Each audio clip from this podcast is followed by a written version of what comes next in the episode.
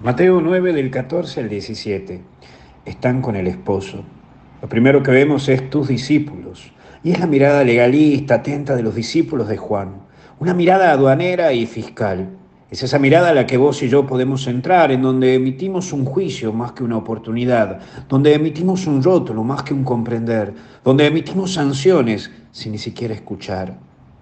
En estos tiempos que vivimos, hemos caído en una cierta cacería de brujas, en donde hasta nos metemos en los perfiles de Instagram o de Facebook para investigar a la persona, el cura, el religioso, el religioso, el monje, la monja, que va a la parroquia o a la comunidad, a ver si se le encuentra algo, con qué desautorizarlo o desautorizarla.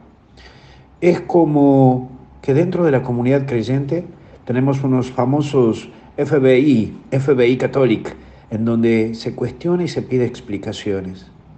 No caigamos en esa mirada seamos promotores del Espíritu Santo.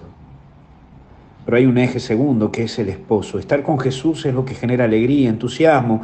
En la vida espiritual hay momentos y momentos. También te va a pasar que luego de una hermosa conversión y experiencia con Dios no tendrás ganas de nada.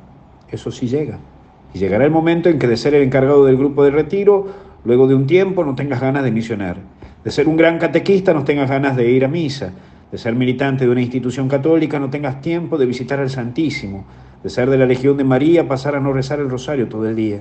Sí, es normal, porque la vida espiritual es un paso a paso, momento a momento. El tema es reconocerlo, caminar para volver a recuperarte y mantener nuevamente tu relación con el esposo. Pero eso es un día a día. Y esos momentos sí son de ayunos. Ayuno en el sentido evangélico, que son momentos en que tendrás que trabajar y darte el trabajo de volverte a encontrar con Dios, pero todo tiene su tiempo. Por último, lo viejo y lo nuevo. Cuando un encuentro con Jesús hay cambios. Ese cambio es un proceso en tu vida, porque también hay renuncias. En el transcurso de tu vida irás decidiendo con qué cosas te quedas y con qué cosas no te quedas, qué cosas te ayudan en tu vida y qué cosas no te ayudan en tu vida. Amigos que fortalecen aún tu vida y amigos que ya hoy no fortalecen ni aportan a tu vida.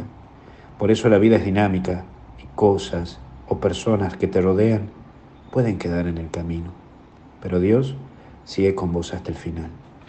Que Dios te bendiga y te proteja en el nombre del Padre, del Hijo y del Espíritu Santo y con Jesús hasta el cielo no paramos. No me afloje, no me afloje. Ánimo, que Dios está con usted.